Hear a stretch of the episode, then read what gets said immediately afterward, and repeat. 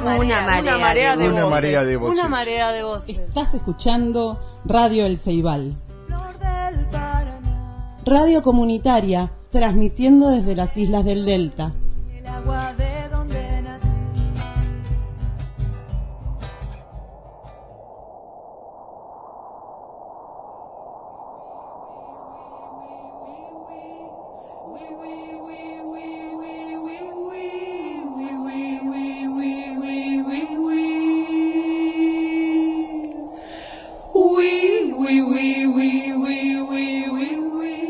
Cuerpo significa vida, significa reproducción, significa afectividad.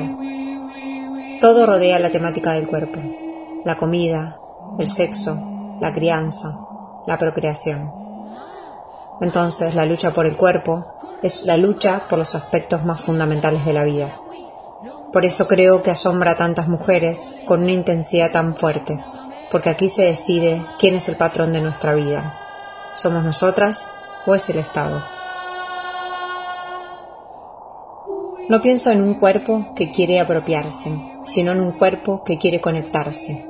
No quiere comer el mundo, quiere conectarse con el mundo. La mirada del siglo XVI y XVII del Renacimiento sobre el cuerpo no lo entendían como algo completamente aislado. No era una isla, sino que era abierto. Podía ser afectado por la luna, por los astros, por el viento. Ese cuerpo que es expansivo porque no está separado del aire, del agua, y también está íntimamente conectado con el cuerpo de los otros.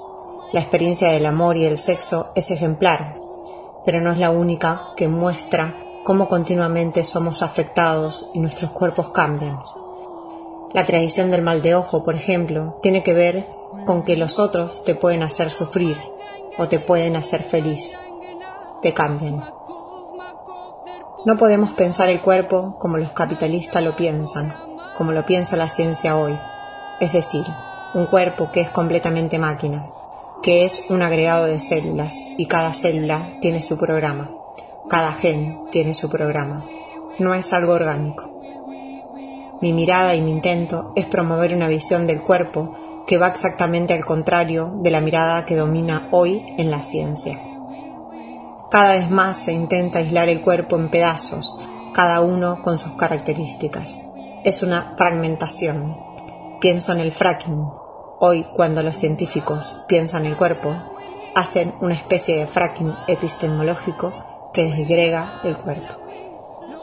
Para mí, el cuerpo se debe reconectar con los animales, la naturaleza, con los otros. Este es el camino para la felicidad y salud corporal porque la infelicidad precisamente incluye el cercamiento del cuerpo. Hay un cercamiento no solamente de la tierra, como escrito en Calibán y la bruja, sino también de los cuerpos. Cada vez nos hacen sentir que no podemos depender de los otros, que a los otros hay que tenerles miedo. Este individualismo expresado, que se ha acentuado con el neoliberalismo, es verdaderamente miserable nos hace morir porque es una vida conceptualizada en el nombre del miedo, del temor, en vez de ver que la relación con los otros es un gran enriquecimiento.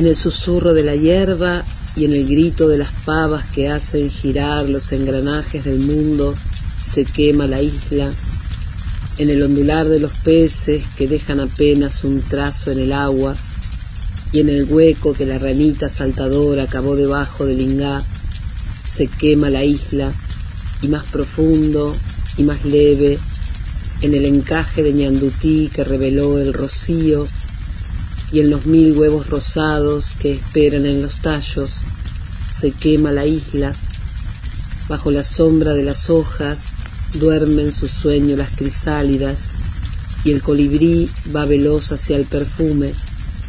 Hay humo en el aire. ¿Qué haremos con lo que arde, con lo que oprime y pavimenta lo no domesticado? Escucha la voz del ciervo, escucha la voz del ciervo. No somos tan distintos.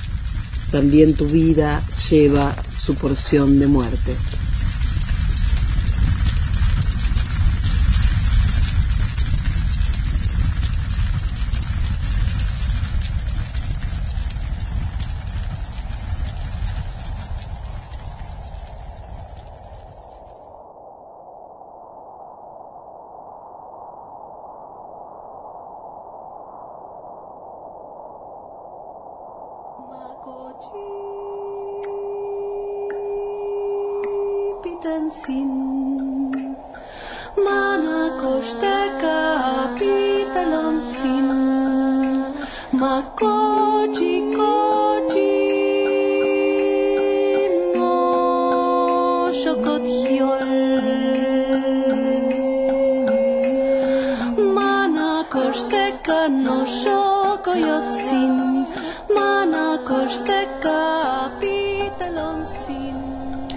Los indígenas han interpretado otro tipo de leyes que regulan los movimientos naturales en interacción con los agentes transformadores y los componentes de la creación que pertenecen al universo. Nosotros pensamos en sistemas cíclicos por medio de fases o fenómenos que se producen de tiempo en tiempo y permiten la continuidad de la vida para rearmarse en la estructura de los componentes del universo. Y la humanidad es parte de ellos. Lo que podemos leer son las leyes de la naturaleza que muchas veces son ignoradas pero que se pueden palpar. La historia de la cultura indígena se remonta al principio de la existencia y se pierde en el origen de los tiempos mismos. El cosmos, el universo, tiene un orden que posibilita estar en constante movimiento, reordenarse dentro de sus sistemas propios que lo mantienen en armonía y en equilibrio con las diferentes características, en sucesión de opuestos que se complementan.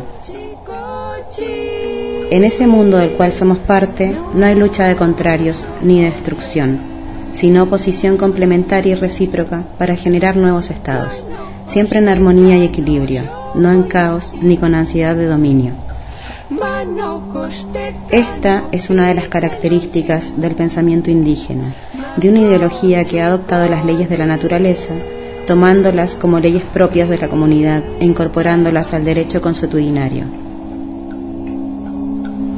La filosofía indígena se caracteriza por la comprensión de una variedad de manifestaciones de principios de la vida de la humanidad en relación con su espacio físico en donde se desarrolla la vida social y comunitaria. Hay presencia vital de otras vidas. Hay complementariedad que se destina a cumplir un ciclo de vida del hombre en el espacio. De la complementariedad podemos citar la existencia de árboles, animales terrestres y acuáticos, agua, suelo, cerros, montañas, que posibilitan la recreación y la continuidad de la vida de los hombres. Esta vida existente, la vida de otros seres en el espacio, tiene sentido en el rumbo que contribuye a la permanencia en forma ilimitada. El ser humano le da sentido a su vida e interpreta los mensajes que pregonan esas otras vidas en un marco de armonía y respeto a la existencia de la creación toda. En las acciones que realizan los actores de la vida en el medio se generan constantes movimientos que son naturales, dando respuesta a la expectativa de agruparse, alentando la interrelación con los seres vivos y por necesidad y dependencia de su integridad y plenitud de vida, el hombre comprende, cuida, bajo los principios de la existencia y encierra esto en sus mitos o filosofías que hoy persisten, deseando defenderlas para adquisición y comprensión de todos. Sin la tierra es imposible desarrollar la cultura. El monte es nuestra medicina. Sabemos que la iguana se frita y es remedio, igual que la grasa de carpincho. Los alimentos preferidos como el pescado, la carne silvestre del carpincho, yacaré, tatú, guasuncho o el avestruz no están en los mercados, sino en nuestros montes y ríos. A su vez existen cuestiones espirituales. Nunca nos apartamos de los árboles. En nuestros predios siempre habrá mangos, naranjas y otros que ofrecen sombra, que sirven para la recreación y el sustento. Al mismo tiempo son la morada de los pájaros, que son nuestros símbolos vivos. De ahí que necesitemos su presencia. Existen pájaros diurnos y nocturnos que según nuestra cultura son portadores de mensajes. Cada especie converge su vida en el suelo. Como dicen nuestros ancianos, porque son nuestros hermanos, deberíamos cuidarlos. La tierra es el contenedor de la vida misma. El territorio abarca los inmensos montes, las selvas impenetrables, las riquezas en abundancia de los ríos, los riachos, las lagunas y lagos, lugares de reposo de una diversidad de especies como las aves, mamíferos y reptiles acuáticos, riachos y ríos que conservan los peces propios de la zona y alimentos para nosotros que contribuyen a la sanidad del aparato respiratorio y conservan el sistema nervioso del hombre y ayudan a la persona en su desarrollo psicofísico en estado óptimo. Por nuestra tierra somos capaces de hacerlo todo. Comprendan los blancos que al tocarnos la tierra están manoseando la vida. Si no me dan harina, si no me dan grasa ni hierba, no me interesa mientras conserve mi tierra, porque a través de ella sé cómo voy a subsistir. Acá nadie es libre, todos dependemos unos de otros, del monte, de los árboles, de la tierra. La tierra es lo que nos mantiene como sus hijos. Recurrimos a ella y ella ofrece.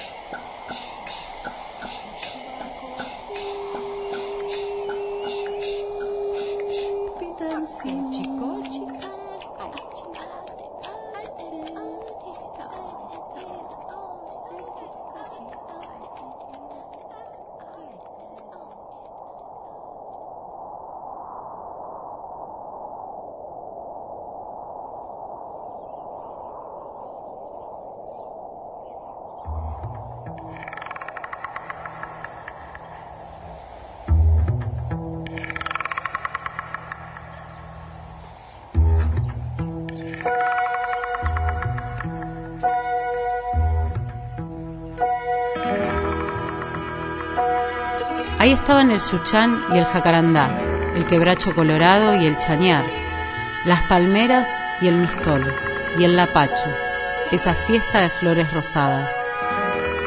Todos los árboles eran grandes y hermosos, pero el algarrobo parecía una guitarra llena de colores y música, porque ahí cantaban los pájaros.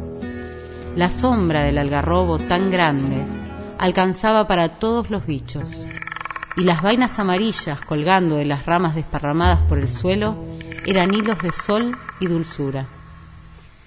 Y ahí estaba el río de aguas marrones, el río del color de la tierra, ese río al que no se podía mirar sin pensar que hay cosas que nunca comienzan y nunca se acaban. Y al lado del río, a la sombra del algarrobo, estaban el mono y el cuatí, el quirquincho y el oso hormiguero, el pequeño tapir y la corzuela, y la iguana, y mil animales más. También estaba el ñandú, y el piojo que vivía en la cabeza del ñandú. Entonces, el grito los sorprendió a todos.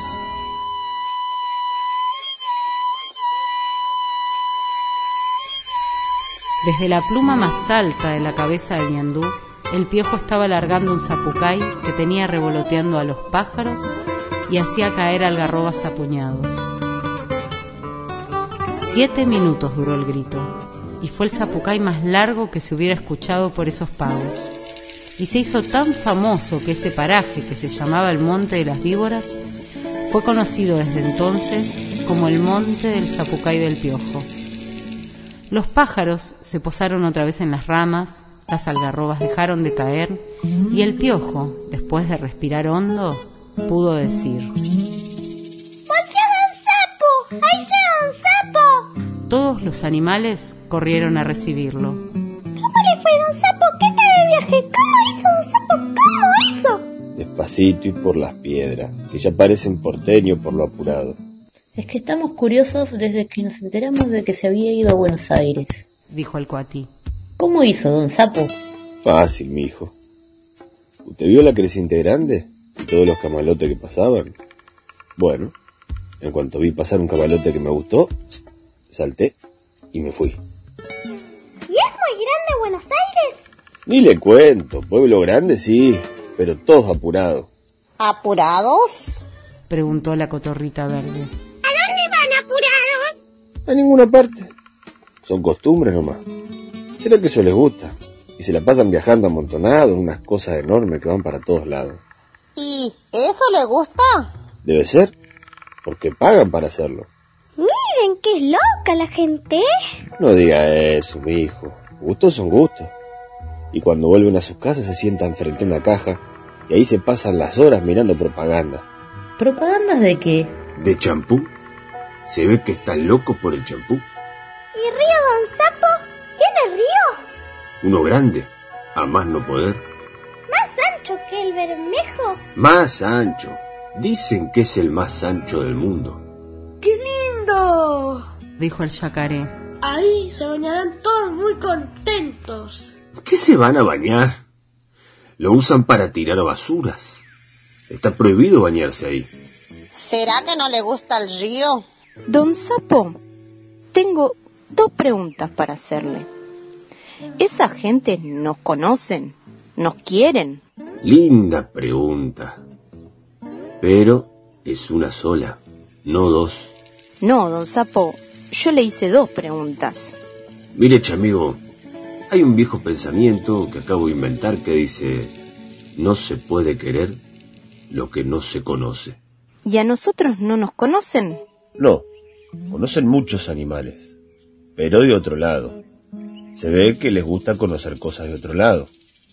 Hipopótamos, cebras, elefantes, jirafas, ardilla y un montón más. Pero a nosotros no nos conocen. Y por eso no nos quieren. Va, dijo el Quirquincho. no sabe lo que se pierden. Yo me quedé pensando en eso de que usan el río para tirar basura. Dijo el monito. ¿Y qué les gusta? Prohibir. Eso se ve que les gusta. Se la pasan prohibiendo todo el día. Prohibido subir, prohibido bajar, prohibido pisar, prohibido pararse y prohibido correr. Siempre ponen cartelito. Prohibido algo. Eso sí que no lo entiendo. ¿Y si a alguno no les hace caso los cartelitos? Viene la policía y se lo lleva. No le veo la gracia. ¿Qué quiere que le diga, mijo? Gustos son gustos.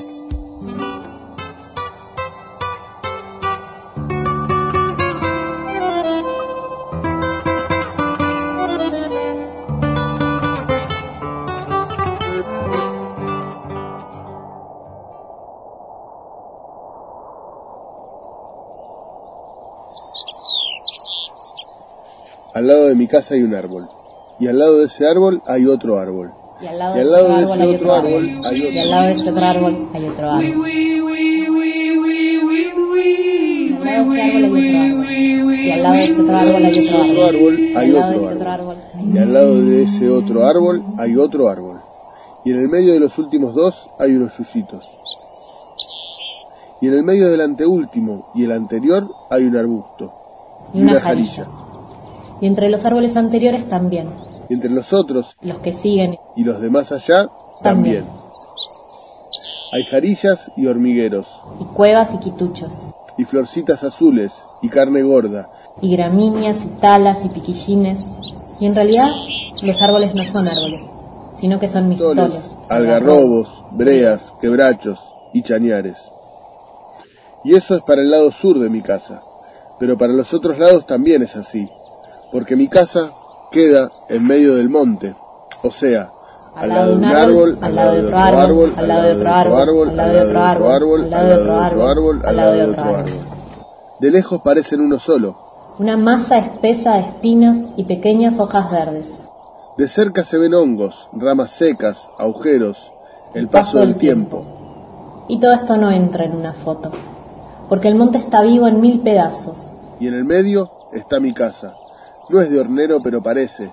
Tiene dos puertas y dos ventanas, y por donde mires vas a ver a un árbol Al lado de otro árbol, al lado de un arbusto, al lado de un al yuyo, lado de o mejor dicho, una tamisqui, al lado de un quimil, al lado de una brea, al lado de una jarilla, al lado de un garabato, al lado de un una garabato, hipomea. al lado de una hipomea mezclada Taco. con un espinillo enganchado en un mistol del sol, atravesada por un tala, rodeada de un tintitaco, a la sombra de un quebracho.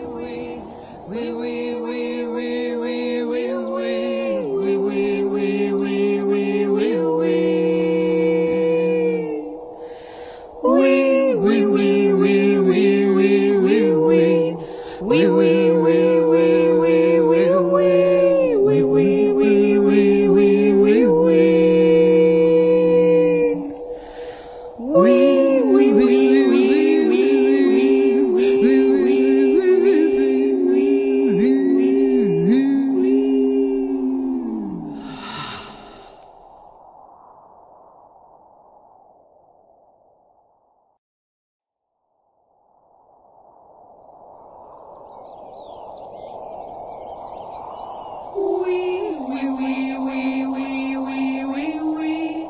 Silvia Federici. En la entrevista La política del deseo, de la revista Sur. Marisa Negri, La voz del ciervo.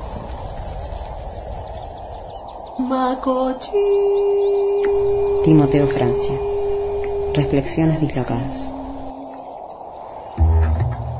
Gustavo Roldán. Gustos son gustos del libro Sapo en Buenos Aires. Ale Raymond, al lado de mi casa hay un árbol. Al lado de otro árbol, al lado de otro árbol, al lado de otro árbol, al lado de otro árbol, al lado de otro árbol.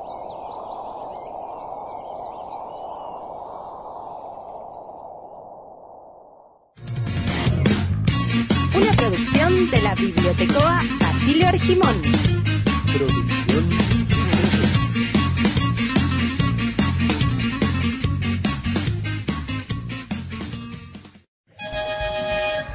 Radio El Ceibal. Una marea de voces. Radio comunitaria transmitiendo desde las islas del Delta. Una marea, una marea de voces. Una marea de voces.